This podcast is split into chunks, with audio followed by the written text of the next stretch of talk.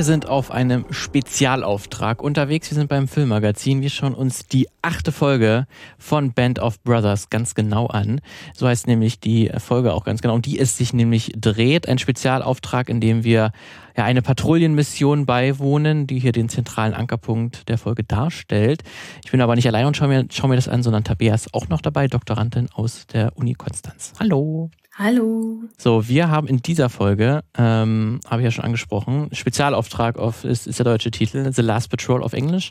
Und in dieser Folge stehen mehr oder weniger zwei Figuren im, im Mittelpunkt, darunter Private Webster, der nach einer Verletzung zur Easy Company zurückkehrt, aber ein bisschen Schwierigkeiten hat, sich zu integrieren, ähm, weil er bei dem Gefecht um Bastian Jung halt nicht dabei war. Das hat er verpasst aufgrund einer, aufgrund seiner Verletzung und die, die Soldaten deswegen etwas misstrauisch gegenüber sind, weil sie ja diese sehr, ja, Charaktereigenschaften einen Moment oder diese sehr schlimmen Monate halt nicht miterlebt hat. Und, und, und äh, wir erleben dann noch Lieutenant Jones, ein recht junger Soldat, der noch kaum Kampferfahrung sammeln konnte, jetzt aber unbedingt bei dieser ähm, einen sehr gefährlichen Patrouillenmission dabei sein will, denn ähm, die Männer bekommen den Auftrag, deutsche Gefangene zu nehmen in einer in der französischen Stadt Hagenau. Ähm, und diese Mission, die gelingt auch, jedoch stirbt dabei ein amerikanischer Soldat auf recht qualvolle Art und Weise.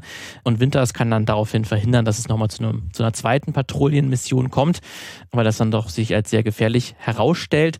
Und äh, die Easy Company wird dann am, am, Ende der Folge von der Front verlegt. Ähm, und was, was dann auch der gebeutelten Gruppe sehr entgegenkommt, die sich freuen, dass sie jetzt nicht mehr ganz vorne dabei sind. Ähm, die Folge endet dann aber auch mit dem Hinweis, ähm, dass dann jetzt die Easy Company bald in Deutschland einmarschieren wird und aber auch, dass Webster als auch Jones dann beide auch ähm, von der Easy Company akzeptiert werden und aufgenommen werden. Soweit zu der Kurzbeschreibung. So ein bisschen die Motive, die wir in dieser Folge nochmal haben, ist so ein bisschen die Kriegsmüdigkeit, so ein bisschen eine Fortsetzung aus der letzten Folge, wo man jetzt ja diesen, ähm, ich bin äh, so gebrochen, wann, wann, wann bricht ein Soldat. Jetzt haben wir, jetzt haben wir das Element, dass gewisse Soldaten schon so häufig in Gefechten waren, dass sie auch einfach so körperlich nicht mehr können und man ihnen wirklich einfach eine Pause geben möchte. Ähm, wir haben auch so ein bisschen den Rapstar als Figur, den wir wahrscheinlich ein bisschen diskutieren müssen, weil er wird so ein bisschen als Taktiker dargestellt, der so ein bisschen versucht, an gewissen Kriegshandlungen nicht teilzunehmen oder teilzunehmen. Ähm, und dass es jetzt auch, auch jetzt nur noch darum geht, man weiß, man gewinnt den Krieg, aber man versucht jetzt auch nur noch irgendwie zu überleben. Ähm, man versucht das noch irgendwie herauszuzögern, ähm, dass man wirklich auch hier Einsätze hat, die halt sehr gefährlich sein können. Äh, Jones ist so ein bisschen das Gegengewicht dazu, weil der will unbedingt auf jeden Fall irgendwelche Kriegserfahrungen sammeln und will unbedingt bei dieser Patrouillenmission dabei sein. Ähm, und wir haben noch mal dieses Schlachtfeld, ähm, was hier in dieser Folge halt ähm, gezeigt wird, ist Hagenau, diese Stadt, weil das wirklich diese, diese Stadt durch einen Fluss getrennt ist, durch einen, durch einen kleinen. Und dass man dadurch, auf der einen Seite sind halt die Amerikaner, auf der anderen Seite die Deutschen. Und dass man wirklich diese Überquerung des, des, des Flusses auch nochmal so ein Element ist, wo man dann, wie jetzt das im Vorgespräch haben wir das so gesagt, so ein bisschen der Rhein im Kleinen, weil der Rhein ja auch eine große Bedeutung hat, die Rheinüberquerung ähm, für die Alliierten, das ist dann auch der Einmarsch in Deutschland und dass man jetzt halt in der Folge davor schon das sozusagen ein bisschen üben kann oder so ein bisschen vorweggreifen kann, ähm, dieses Element, dass man einen Fluss überquert und dann im Feindesland zu sein. Genau. Ähm, die Folge ähm, beginnt dann auch mit äh, Private Webster, ähm, der dann ähm, sozusagen zurückkehrt, nachdem er halt äh, verletzt war und der versucht erstmal ja, äh, so auf, auf den Jeep aufzusteigen und zu sagen, hey, ich bin wieder da, Leute, kennt ihr mich noch? Now look what I found. Hey guys, Sergeant Martin? What do you want, Private? Oh. Sorry, sir. My name's David Webster. I just got back from the hospital. Good for you. Aber irgendwie alle Soldaten um ihn drumherum äh, ignorieren ihn oder sind so ein bisschen ähm, sehr unfreundlich ihm, ihm gegenüber. Ähm, und man merkt wirklich, dass sie ihn halt nicht akzeptieren, ähm, auch gleich optisch, weil er ist relativ sauber im Gesicht ähm, und alle anderen Soldaten, die jetzt schon mehrere Kriege durch oder mehrere Gefechte durchgemacht haben, die sind relativ dreckig. Ähm, und die, er bekommt dann auch direkt gesagt, warum er denn so lange im Lazarett war. Es gab andere Soldaten, die verletzt äh, waren, die waren irgendwie nur ein paar Tage äh, weg oder so und waren, wollten dann wieder direkt an die Front. Und es wird so ein bisschen aufgemacht, als wir, als hätte sich Webster irgendwie äh, absichtlich lange irgendwie wäre im, im Krankenhaus gewesen. Ähm, und er hat wirklich Schwierigkeiten, irgendwie akzeptiert zu werden, erstmal wieder. Ja, ganz klar. Ähm, ich sehe hier dieses Motiv, das wir schon aus der vierten Episode Replacements kennen. wiederum aufgegriffen. Das gilt irgendwie sowohl für Webster als auch für Jones. Ich glaube, mit Webster, der ja eigentlich als, als Veteran, also ja den D-Day ja mitgemacht hat, aber an dieser veränderten Beziehung zwischen ihm und den anderen Platoon-Mitgliedern sieht man, glaube ich, nochmal ganz deutlich, inwiefern was für einen hohen psychischen Preis einfach diese Erfahrungen, die gemacht wurden, ähm, gekostet hat, was also diese Männer durchgemacht haben und inwiefern aber auch diese Gemeinschaft aus diesen gemeinsamen Erfahrungen resultiert. Und ihm fehlt einfach dieser ganz große Erfahrungsschatz letztlich, der ihn zu einem Airborne machen würde. Also es wird ja auch eingangs diese wunderschöne Battered Bastards of Bastone, wie sie genannt werden, ähm, eingeführt. Und das ist er eben nicht, weil er, er gehört nicht mehr dazu, sondern ähm, es wird ganz klar, ihm wird mit Animosität letztlich fast schon begegnet. Also er wird auf jeden Fall als Außenstehender wahrgenommen, obwohl er eigentlich diese diese Eingangserfahrung, also mit dem D-Day sozusagen diese Kriegsweihe in Einführungszeichen durchaus auch hinter sich hat. Genau, aber es wird ihm sehr, sehr nachgetragen, dass er eben so lang von der Front fern geblieben ist. Und ähnlich geht es natürlich auch dem Lieutenant Jones und dem aber nochmal auf eine andere Art und Weise. Und ich glaube, da ist sozusagen die, die Krux, dass er als, also von West Point, also als von so einer Elite-Akademie kommt, das heißt eigentlich hoch ausgebildet ist, entsprechend ja auch schon als Lieutenant einsteigt. Das heißt, er ist ein, ein der Ranghöchste oder mit einer der, der Ranghöheren vor den anderen ähm, Sergeants und Privates, also vor den anderen Soldaten einfach. Und gleichzeitig fehlt ihm total diese praktische Erfahrung und der, der Kriegseinsatz. Das heißt, er ist letztlich ein, ein höhergestellter und gleichzeitig aber, was den Erfahrungsschatz anbelangt, der, der niedriggestelltere. Und da sind also ganz komische hierarchische Verbindungen und das merkt man auch. Also auch er wird nicht ernst genommen und obwohl beide also Mitsoldaten sind, werden sie als solche überhaupt nicht anerkannt. Und es geht so ein bisschen, wird nachgezeichnet jetzt in dieser Episode, wie sich da diese Verhältnisse verändern oder, oder immer wieder auch klar werden, also herauskristallisieren. Weil diese Spannungen gehen ja nicht direkt weg. Ja, ist dann auch sehr interessant, dass man dann als so junger Soldat, der auch nur quasi ähm, die, den Krieg aus der Ausbildung irgendwie erkennt, dass der schon so ein rangho ranghoher Offizier ist, schon den Rang des äh, Lieutenants hat, was dann irgendwie in den, die Soldaten, die halt im Gefecht sind, da kriegt man ja auch immer wieder die Beförderung mit innerhalb der, der, der Serie. Da dauert das eine ganz schöne Weile, bis man dann zum Lieutenant befördert wird, da muss man viele Gefechte irgendwie erlebt haben. Aber es geht dann halt auch so. Ne? Man kann das irgendwie innerhalb der Karriereleiter, auch innerhalb der Ausbildung irgendwie erreichen. Ähm, das ist dann aber halt irgendwie weniger wert in dem in dem Sinne für, oder wenn dann halt im, im Gefecht, im, im, Gespräch mit den Soldaten, äh, wird man da eher verspottet, äh, wenn man da noch recht jung ist und, und noch nicht halt die Kriegserfahrung gesammelt hat. Ähm, aber man merkt auf jeden Fall, dass Lieutenant Jones sehr erpicht ist, Kriegserfahrung zu sammeln und irgendwie in jedem Moment, wo er vorkommt, möchte, meldet er sich ja auf jeden Fall freiwillig für diese Patrouillenmission, die er direkt am Anfang dann vorgestellt wird. Ähm, denn der Colonel Singh, der möchte gerne deutsche Kriegsgefangene halt äh, haben, weil er die ver verhört werden sollen, um äh, wichtige Informationen zu bekommen. Und äh, Lieutenant Jones ist nun der, der in jedem Moment irgendwie fragt, kann ich denn, kann ich denn? Ich würde gerne. Aber ähm, das dann erst eine ganze Weile äh, dauert und auch erst äh, Webster halt sich einschalten muss, irgendwie als Taktiker, ähm, der dann irgendwie dann halt auch die ähm, Winters und Spears halt sozusagen als äh, ranghohe Kommandeure dann überzeugt, dass dann die auch mitmachen können. Ähm, aber Webster können wir ja mal sprechen als Figur, mit dem hatte ich auch irgendwie ein paar, paar Schwierigkeiten, weil er ist ja als Offsprecher dabei, also vorher war es ja äh, Lipton, jetzt ist es Webster. The 101st Airborne had been made famous by what it did in the Battle of the Bulge.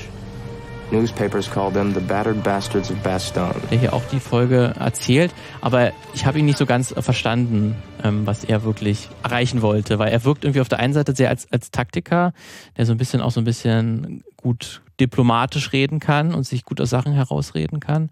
Ähm, er wird jetzt aber irgendwie nicht irgendwie als Protagonist irgendwie so als heroisch dargestellt, aber als auch nicht als Antagonist wirklich. Und ich habe ein bisschen Schwierigkeiten gehabt, was die Serie genau mir mit der Figur erzählen möchte. Was soll das, was ist das für ein Typ Soldat? Das habe ich bis zum Ende eigentlich nicht so ganz verstanden. Hast du ihn mehr Zugang gefunden? Nein, nein, er bleibt, er bleibt irgendwie zwiespältig und möglicherweise ist aber darin eigentlich am, am realistischsten angelegt. Also ähm, ich glaube, es ist auch nochmal jetzt dieser krasse Kontrast, weil man da vorher diesen Lipton hatte und Sergeant Lipton ja so der der pathetische Fels in der Brandung blieb durch alle ähm, Wirren hindurch und alle schlimmen Zeiten. Und ähm, ich glaube, es, also zum einen, wir sind jetzt in einem späteren Zeitpunkt und wir hatten es ja im Vorgespräch so ein bisschen angesprochen, dass, und es wird, es klingt ja auch von den, von den Zeitzeugen direkt an, dass jetzt zu diesem Zeitpunkt der Sieg nicht mehr unmöglich schien. Also mit diesem Durchbruch, das war ja wirklich dieses Durchhalten, so können wir es tatsächlich schaffen, das Deutsche Reich zu besiegen, diese Verteidigungslinie zu durchbrechen. Und jetzt haben wir den, haben die Alliierten den taktischen Vorteil auf ihrer Seite und es ist eigentlich klar, der Sieg ist wahrscheinlich, es kann passieren. Und ähm, mit dieser, ich glaube, mit diesem Paradigmenwechsel fast schon hat sich auch die, die Einstellung der Soldaten zum Krieg selber verändert. Also zum einen natürlich diese unendliche Kriegsmüdigkeit, die jetzt einfach eintritt bei, bei denjenigen, die wirklich von Gefecht, Gefecht von Front zu Front ähm, buxiert wurden. Und zum anderen jetzt aber auch dieses, ich möchte da rauskommen. Also indem ein Ende absehbar ist, fängt man auch an, über das Leben nach dem Krieg, nämlich an einfach nachzudenken. Und, und, als, und als so jemand erscheint mir eben Webster, der sich überlegt, wie geht's danach weiter und der also nicht darauf erpicht ist, ähm, jetzt die ganzen Erfahrungen nachzuholen, gemein gesagt, sondern ähm, ja, er bleibt. Also ich, ich bin auch ganz ambivalent, warum er jetzt diesen jungen Lieutenant Jones sehr daran bestärkt, ähm, sich einzusetzen. Also Jones bekommt ja zunächst die Absage und daraufhin regt der Webster an, dass er direkt mit Malarkey sprechen soll, der ursprünglich die Patrouille übernehmen möchte. Und mit diesem, mit dieser Absprache im Hintergrund schafft er dann nochmal den zweiten Anlauf bei Winters, um zu sagen, ich habe mit Sergeant Malarkey gesprochen, der ist auch einverstanden, ich kann es übernehmen. Ähm, so, das ist also für mich so ein bisschen konnte ich eben auch nicht ganz gut nachvollziehen. Unterstützt er jetzt einfach diesen jungen Soldaten, weil er ihm irgendwie leid tut, weil er gerne ihm helfen möchte, sich da zu etablieren und irgendwie diese Kriegserfahrung, sich seinen Rang letztlich zu verdienen. Das ist ja ganz arg bei Jones. Man hat das Gefühl, der möchte sich ja diesen Rang verdienen, der möchte ja dazugehören. Ähm, deswegen ist er eben so motiviert, nochmal in den, in den Kampf zu, zu ziehen. Und bei Webster wird es ja ganz klar, dass er eigentlich versucht, er wird ja dann auch mit ausgewählt für diese Patrol, und zunächst als Übersetzer. Und dann wird ganz klar kommentiert, dass er zum einen seine, seine Kenntnisse runtergespielt hat, also nach der Frage, sprichst du German, a little German? Und der andere meint dann Liebgott, der ja, glaube ich, sogar deutscher emigrierter Jude ist, ähm, sagt dann einfach, Webster spricht praktisch so gut Deutsch wie ich. Ähm, das heißt, da merkt man schon, der hat tief gestapelt, um möglicherweise nicht ähm, mitkommen zu müssen. Und dann, als er ja nochmal darauf hinweist, wir haben jetzt ja sogar zwei Übersetzer dabei, und man nimmt an, er verweist darauf, um selber sich rausziehen zu können, ähm, was zur Folge hat, aber er verpflichtet wird und der andere aussetzen darf. Aber wir sehen so, er hat verschiedene Taktiken scheinbar, um sich also davor zu drücken vor dieser Patrouille, die von allen, und das ist ja so, glaube ich, die Grundverhandlung mitunter auch, als nicht so ganz notwendig angesehen wird. Also die große Frage ist, warum brauchen wir diese Patrouille? Und darüber sprechen ja auch Nixon und Winters. Regiment wants patrol for prisoners. This one comes straight from Colonel Sink, so it's not my idea. Since the river is the main line of resistance, we're gonna have to cross it to get to them. What do we need to do? There's a three-story building on the enemy side, up the embankment. We know it's occupied. You can have 15 men. Think very hard about who you want to lead the patrol. You'll need a lead scout or translator, I've got the entire battalion on covering fire. When? Tonight, 0100. Yes, sir. Spears, want this one to be as foolproof and as safe as possible. Yeah, don't take any chances on this one. We're too far along for that. Und letztlich, so schimmert es durch, handelt es sich dabei um so eine Art Prestige-Mission. Also wäre jetzt noch irgendwie schön, ein paar Kriegsgefangene zu haben und von denen Informationen zu bekommen. Aber eigentlich, so scheint es, ist die Sachlage klar. Und das heißt, diese, diese Mission und diese, genau, diese Last Patrol wird eigentlich als nicht notwendig konnotiert und als, als eine Möglichkeit einfach nur überflüssiger Verluste. Und natürlich möchte niemand dieser überflüssige Verlust am Ende sein. Ja. Das sagt ja auch äh, Malaki ist es, glaube ich, ähm, der dann auch kurzzeitig Teil dieses, dieser Patrouille sein soll, warum denn immer sie genommen werden. Ne, warum immer die Easy Company irgendwie da immer dabei ist und gerade dieser Zug, ähm, der Zug der Soldaten, ähm, dass dann immer diese genaue Gruppe irgendwie immer mit dabei ist, wenn es um solche gefährlichen Missionen geht, ähm, dass man hier dann schon einfach äh, jetzt ist es, ist man schon so weit gekommen, hat das schon überlebt, hat diese ganzen Gefechte hinter sich und da muss man immer noch ein gefährliches, unbedingt unnötiges, was in dem Kontext als unnötig dargestellt wird, ähm, dass man das auch noch machen, machen muss. Ähm, und dass man jetzt eigentlich nur noch versucht, irgendwie, wann kommen wir denn mal weg von der, von der Front? Haben wir denn nicht schon genug irgendwie durchgemacht? Und das ist ja, glaube ich, ganz klar dieses Kriegsmüdigkeitsthema, was sich so ein bisschen durchzieht.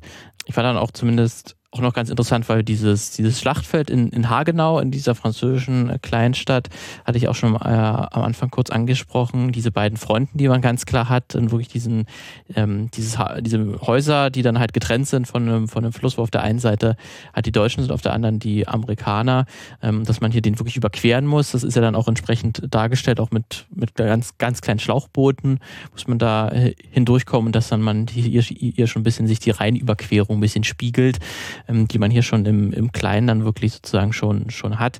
Ähm, ist das denn, also diese, diese Rheinüberquerung hat ja dann auch für die Alliierten ja eine große, eine große Bedeutung. Ist ja dann auch so ein Erinnerungsmoment einfach, wenn man diese Flussüberquerung ist auch so ein, so ein einfach so ein Symbolbild für den erfolgreichen Angriff oder die, die erfolgreiche Offensive der Alliierten.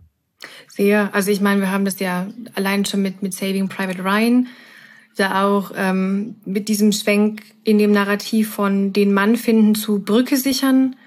Ähm, und ja, aber auch die, die älteren Kriegsfilme sind ja auch ähm, mit diesen Rheinbrücken ganz oft beschäftigt oder zentrieren sich eben um dieses letzte Gefecht, ähm, weil es so nochmal historisch als Spitz auf Knopf Moment einfach empfunden wird. Also gelingt dieser Vorstoß oder gelingt der nicht? Und das ist auch sehr interessant, weil hier die Episode selbst diese kleine Mission, diese Rettungsmission mm, sehr ritualisiert.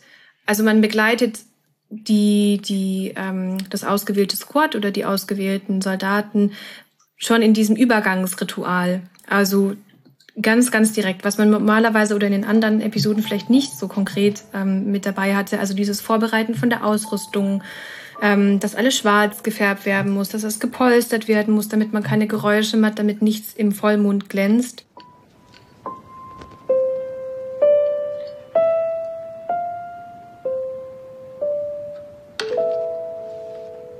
Und es wird ja sehr konzentriert mit langsamen Kamerafahrten, mit melancholischer Klaviermusik äh, begleitet. Und dann hat man also erstmal diesen internen Vorbereitungsprozess und dann natürlich auch so diese Flussüberquerung die dann irgendwie schon mal gleich misslingt, weil ja irgendwie drei Leute direkt aus dem Boot fallen.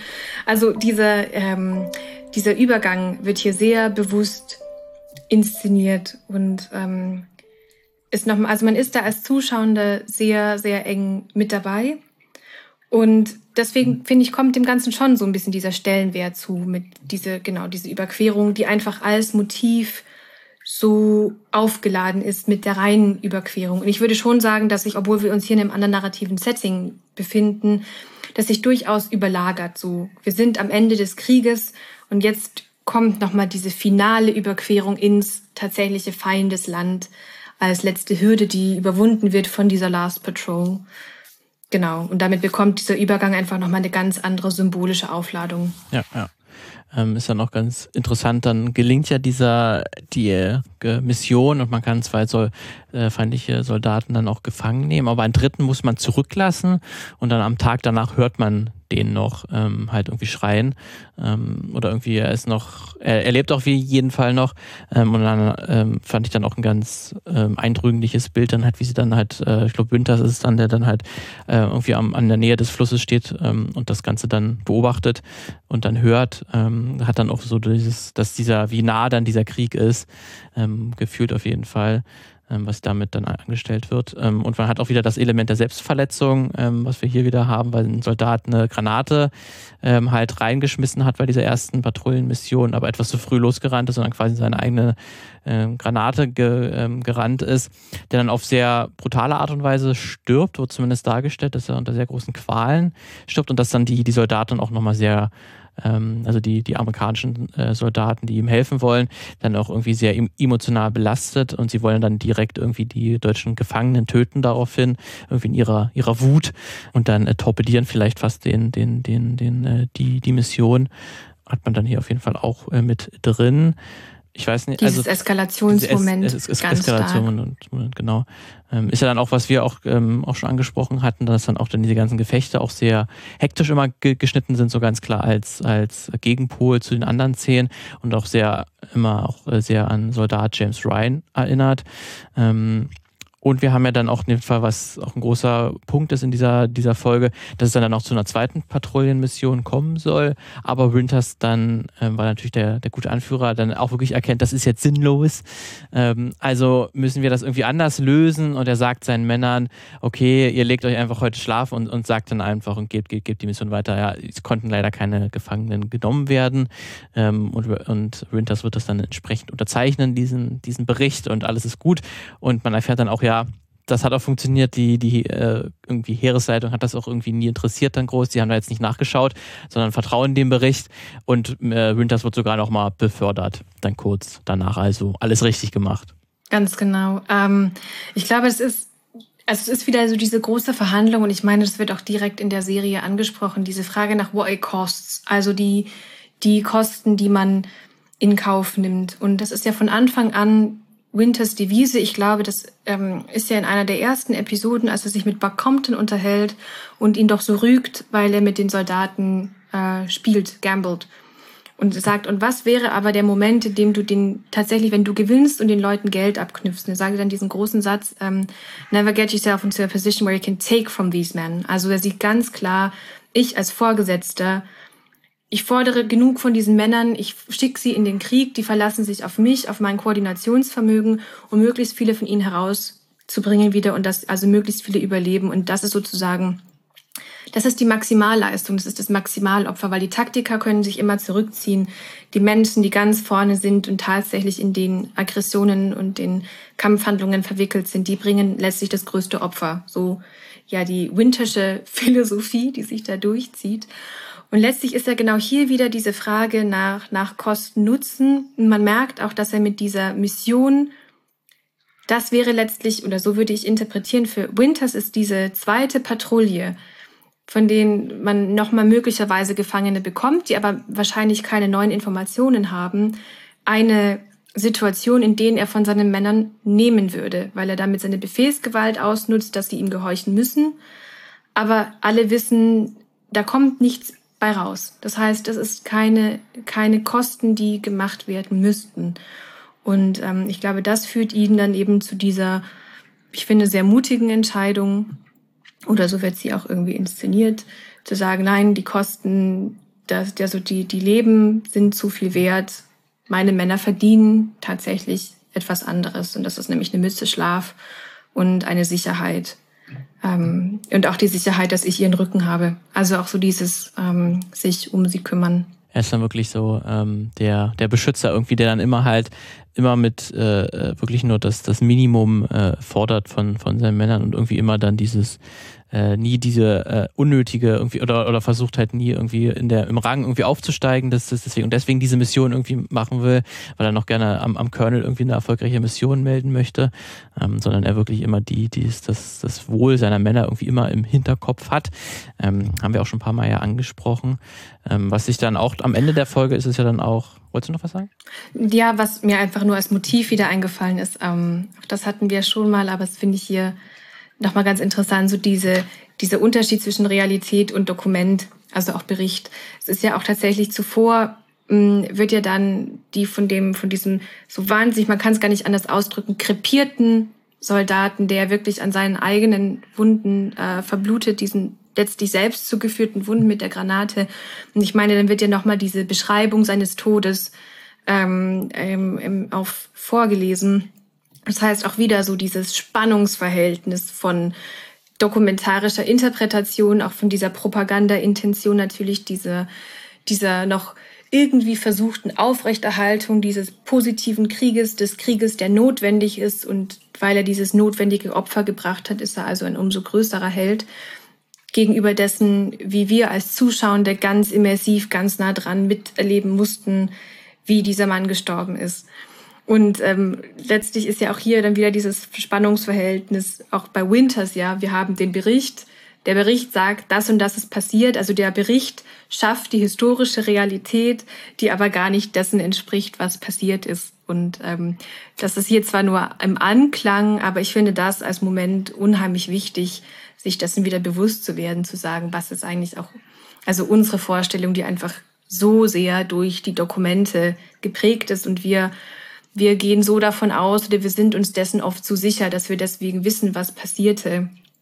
Und letztlich ist das eigentlich eine ganz interessante Referenz der Serie zu sagen, nein, man weiß es nicht, weil, weil Wort und Tat und Wort und Erleben so sehr im Widerspruch stehen ja, ja, Das hatten wir auch dann halt in der, einer der vergangenen Folgen, wo es halt auch sehr in diesem Bericht geht, den halt Winters verfassen soll äh, und die Serie so hin und her springt zwischen den eigentlichen Ereignissen und den, wie er in dem Moment, wo er diesen Bericht verfasst und dass man wirklich dann dieses Element von Zeitdokumenten hat, die halt dann sehr die Erinnerung prägen, weil das ist dann halt das, was man schwarz auf weiß hat, aber das ist natürlich auch nicht die Wahrheit.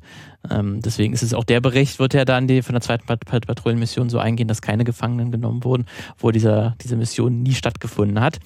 Ähm, die Folge endet ja dann auch mit, dass Jones und Webster dann ähm, dann aufgenommen werden sozusagen. Also Webster kann dann wirklich auf den Truck gehen und wird empfangen entsprechend und die Leute und einer Soldat hilft ihm halt auch, dass er aufgenommen wird. Also wirklich auch nochmal symbolisch gemacht. Hier, du bist jetzt Teil der Band of Brothers. Ähm, du hast an dieser Patrouillenmission mitgemacht, hast damit quasi äh, bewiesen, dass du im Kampf äh, funktionierst und bist damit Teil der, der, der Soldaten. Und dann hat man auch wieder so ein ganz klassisches Element auch von, von amerikanischen Kriegsfilmen, dieser, diese schaffende Kraft von, von Gewalt und Kriegserfahrungen und dass die einen irgendwie halt dann in dem Fall zusammenschweißen, die Soldaten, dass es wirklich dann den, die, die Gewalt brauchte, um diese Band, um dieses, diese Bande herzustellen. Ähm, das ist Was ja auch ein prägendes Goodwo-Narrativ ist, Absolut, dass wir ja. immer wieder kommen, durch den Zweiten Weltkrieg konnten innerpolitische Animositäten, wie auch immer, überwunden ja. werden. Das ist ja dann auch ganz interessant, ne, dass die Soldaten, wenn die mal sich feindlich gegenüberstehen oder so, oder sich halt misstrauen, oder halt in dem Fall, weil halt ein Soldat weniger Kampferfahrung hat, dann ist das aufgrund sowas, sowas lässt sich ja dann im Krieg relativ leicht lösen, indem man halt an so einer Patrouillenmission mitmacht, aber irgendwie so andere Formen der Diskriminierung, sag ich mal, kommen dann irgendwie nicht mehr vor. Es war ja nur in der ersten Folge, dass mal Antisemitismus innerhalb von der Soldat mal kurz angedeutet wurde, sag ich mal, oder angesprochen wurde, aber jetzt auch gar nicht mehr. Ähm, es kommen ja auch kaum auch jetzt schwarze Soldaten vor, ähm, wo man auch nochmal ein Element hätte einbauen können. Das ist ja auch so ein ganz klassisches Good War-Bild, dass dann dieser, dieser Melting Pot-Gedanke, dieser Schmelztiegel von Soldaten, die dann einfach aus verschiedenen Richtungen, aus verschiedenen ethnischen Gruppierungen oder, oder Migrationsherkünften Herkünften kommen ähm, und dass die dann aber trotzdem alle miteinander funktioniert haben und dass es nie ein Problem war, dass die Soldaten immer zusammengehalten haben. Und das macht die Serie ja auch, ähm, dem gewisse Ethnien gar nicht erst vorkommen oder in denen das gar nicht erst angesprochen wird, weil wenn dann halt Probleme gab, dann ließen die sich mit einer äh, Kriegs- und Kampferfahrung relativ schnell wieder lösen. Das Einzige, was hier an, anklingt, ist ja auch, man, man nennt ja Webster, wird ja auch von den anderen immer Professor genannt. Ich glaube, das ist auch tatsächlich in den ersten Folgen wird es schon leicht thematisiert, dass er eigentlich schon als als Außenstehender einen relativ schwierigen Stand hat, eben als Akademiker. Also man hat hier durchaus so eine Milieustudie fast schon. Das Gleiche ist ja letztlich dann auch mit, mit Jones als West Pointer. Also wir werden als privilegierte, ähm, gebildete Schicht wahrgenommen und dem, dem Jones, natürlich hat er davon profitiert, weil er direkt als Lieutenant einsteigt. Ähm, aber auch Webster hat ja von Anfang an darüber so ein schwieriges Verhältnis gehabt und das hat sich durch den, durch den D-Day wieder gelöst. Aber man merkt ja auch hier, ähm, also jetzt mit der The Last Patrol, dass auch diese, nicht wirklich Ressentiment, aber doch diese, dieses Vorurteil ja auch immer wieder jetzt projiziert wird und also diese ursprüngliche Trennung oder dieses ursprüngliche Misstrauen nochmal, also, also nochmal einen neuen Ausdruck bekommen, nochmal eine neue Schärfe erhält. Das ähm, genau, ja, also nicht dazugehört. Aber das ist halt auch immer nur was, was Kurzzeitiges, ne, was sich dann halt in dem Moment auflöst, in dem er halt diese äh, Kampferfahrung macht und dann aufgenommen wird. Dann ist auch, glaube ich, dieses äh, Professor und College Boy, wie er genannt wird, dann spielt das dann auch keine Rolle mehr. Ähm, aber ja, das, das stimmt, da gibt es zumindest so einen kleinen Klassenunterschied, sage ich mal, oder Bildungsunterschied, ähm, wo das dann ein bisschen aufgebaut wird, ähm, aber wird dann, wie gesagt, auch aufgelöst. Was ich auch noch zumindest ganz interessant fand, dass wir, wir hatten es ja am Ende der letzten Folge angesprochen, dass auch die Soldaten dürfen mal duschen. In einer Szene bekommen sie äh, dann jetzt den, den irgendwie das geliefert, die Versorgung irgendwie und das erste Mal ähm, können sie sich mal wieder sauber machen. Ähm, warum glaubst du, haben, ist das auch so ein symbolisch ein bisschen aufgeladen? Weil es wirkte zumindest so, dass die, diese Soldaten das erste Mal auch entspannen konnten in dem Moment, wo sie in dieser Dusche waren und sich so ein bisschen kurzzeitig wie, wie Menschen fühlen konnten. Weil es ist ja das ganze, oder viele Szenen in dieser, in dieser Folge spielen ja in dieser, in Hagenau, in dieser Stadt und halt in vielen zerbombten Häusern. Also da gab es schon Kriegshandlungen davor. Ähm, der Lipton kommt ja auch kurz vor, er hat irgendwie eine, eine Lungenentzündung und liegt dann auf, auf so einem total verschossenen Sofa rum und versucht sich irgendwie eine Decke über den Kopf zu ziehen. Ähm, also man sieht irgendwie, die sind auch irgendwie, wirkt das wie in einer Postapokalypse, sind zurechtgekommen, aber jetzt es gibt wenigstens Duschen in dem Moment. An dieser eine zivilisatorische äh, Aspekt, ähm, den man noch hat aus der Heimat. Ja, nein, ich, also ich, mm, ich würde sagen, es zeigt, die völlig desolaten Zustände. Also selbst wenn das Schlimmste überstanden zu sein scheint, dass man dem Frieden so nicht wirklich trauen konnte. Und ähm, dass da ja auch immer noch ein ganz großes Misstrauen ist. Und genau, wie viel diese Dusche dann diesen Männern bedeutet. Und auch da sieht man letztlich auch wieder den Unterschied zwischen, zwischen Webster und Jones, der dann nur so meint, meine, meine letzte Dusche ist, ist nicht so lange her, es ist mhm. in Ordnung. Ähm, ich glaube, es verdeutlicht einfach nochmal, das soll nochmal verdeutlichen, was diese Männer durchgemacht haben. Also inwiefern diese Fronterfahrung und jetzt auch diese neu, also dieses neu hier stationiert sein, nur eine minimale Erleichterung bietet. So wenigstens hat man jetzt ein Dach überm Kopf. Aber ähm, es gibt ja auch dauernd immer wieder Artilleriefeuer ähm, vom anderen Ufer und man merkt einfach, wie sehr diese Menschen, Männer sich an diesen Zustand der Spannung und irgendwie so des Minimalüberlebens eingerichtet haben und dem so lange einfach schon ausgesetzt sind, dass es für sie ein Normalitätszustand ist. Mm, und das glaube ich einfach nochmal so diese, diese verschiedenen Welten und Kriegserfahrungen werden dabei ähm, herausgestellt und auch viel in diesen Duschen. Ich glaube, was viel ähm, dieses Last Patrol auch trägt, ich fand sehr interessant, dieses, ähm, auch nochmal, ich glaube, es ist in der Abschlussreflexion, ähm, meine ich, das ist Webster als äh, Voice-over-Narrator, der da meint, so man hat diejenigen, die nicht dabei waren, die diese Orte nicht gesehen haben, die haben keine Vorstellung von dem Preis an Angst, an Leiden und auch an Bloodshed, also an, an Verlusten, ähm, das heißt, die, die da geleistet wurden. So. Und, und wenn du nicht dabei warst, dann weißt du nicht, was passiert ist. Es ist ja wieder noch ein bisschen diese Referenz zu ähm, wir als Nachgeborene auch ähm, und die sich nur auf diese Dokumente stützen, haben keine Ahnung. Und ich meine, es ist Erika Dawes, die ähm, so eine Monographie geschrieben hat über Memory Mania und sich damit einfach mit diesen so fast schon dem, dem Druck, dem Zwang in den USA auseinandergesetzt hat, Monuments zu bilden. Und ich würde sagen, dieser Appell, dieses du, du warst nicht dabei. Und ganz viel schwingt mit diesen Monumenten mit dem Versuch, trotzdem den Zugang zu diesem Raum zu bekommen. Also es gibt ja vom Pierre Nora dieses Konzept der Lieux de Mémoire, diese Erinnerungsorte, die ja nicht unbedingt nur örtlich konnotiert, aber die, die ich finde gerade bei diesen Kriegsschauplätzen ähm, tatsächlich örtlich empfunden werden können, nämlich dass ja ganz viele Menschen da jetzt hinpilgern und dass es ganz viel ja auch so zu Kriegsaufarbeitungen gerade ähm, in diesem Veteranenkult ja auch in den USA praktiziert wird, zu den Orten zu reisen, dass ganz viele in die Normandie eben oder auch nach Belgien reisen, um sich diese Schauplätze anzugucken. Und ich würde schon sagen, dem Ganzen ist ja diese durchaus dieser Schmerz inhärent, ist eben nicht nicht bei diesen Plätzen gewesen zu sein, das heißt, diese Erfahrung der Vorfahren nicht teilen zu können, aber dieses Dahinpilgern und trotzdem zu diesem Ort kommen wollen, ist ganz stark ein Ausdruck, der trotzdem eine Begegnung zu schaffen und trotzdem irgendwie selber in Kontakt zu treten mit diesem Ort. Und das ist ja ganz stark dieses erinnerungskulturelle, transgenerationelle Moment, so von Generation zu Generation. Und hierüber finden wir Verbindungen und hierüber finden wir Identität, die also über Generationen hinweg ähm, reicht. Und das ist, glaube ich, so dieser, dieser Appell letztlich, der dem Ganzen inhärent wohnt. So, setz dich damit auseinander und zolle diesem Terror, der Agony und dem Bloodshed gefälligst Tribut. Würde ich sagen, ja, ja, ja. das ist die durchaus ähm, Genau, das ist die Aussage. Wir hatten ja auch dann, glaube ich, in der zweiten Folge oder so, wo man dann auch so dieses ähm, Monument oder dieses Kriegsdenkmal an den Ersten Weltkrieg sieht, wo man dann auch dann diese Begegnungsstätte ja auch schon so ein bisschen hat, wo die auch so in einem äh, französischen Dorf sind, glaube ich. Ähm, und hat man dann hier auch nochmal so ein bisschen, genau wie du angesprochen hast, ähm, dass der die Serie auch selber dann die Begegnungsstätte ja auch schafft oder zumindest auch direkt einen Hinweis macht. Hier, man könnte, ich weiß nicht, ob in Hagenau, wenn man die Stadt heute sich anschaut, ob es da auch so, ein, so eine Begegnungsstätte gibt oder irgendwie ein Kriegsdenkmal.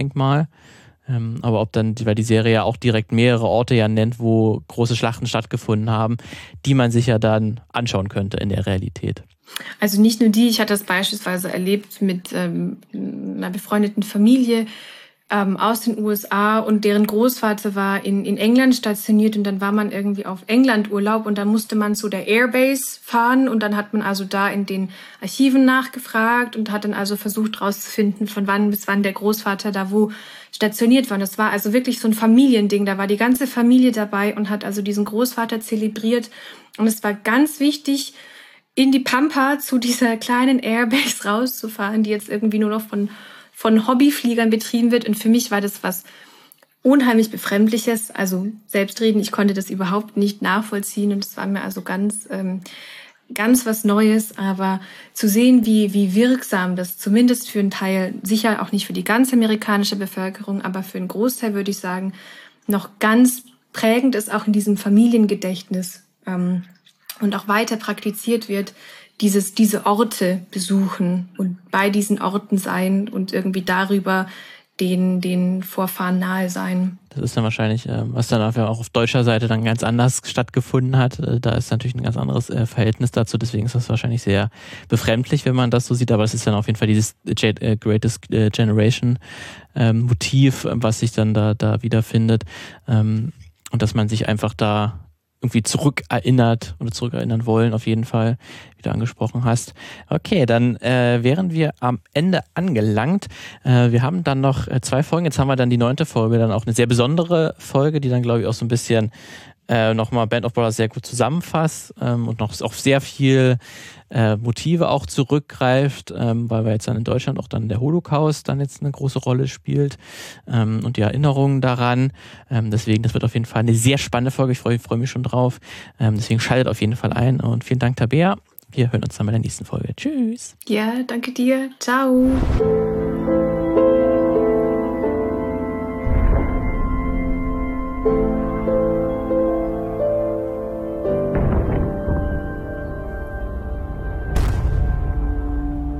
Die Band of Brothers Episoden sind ein Projekt vom Filmmagazin.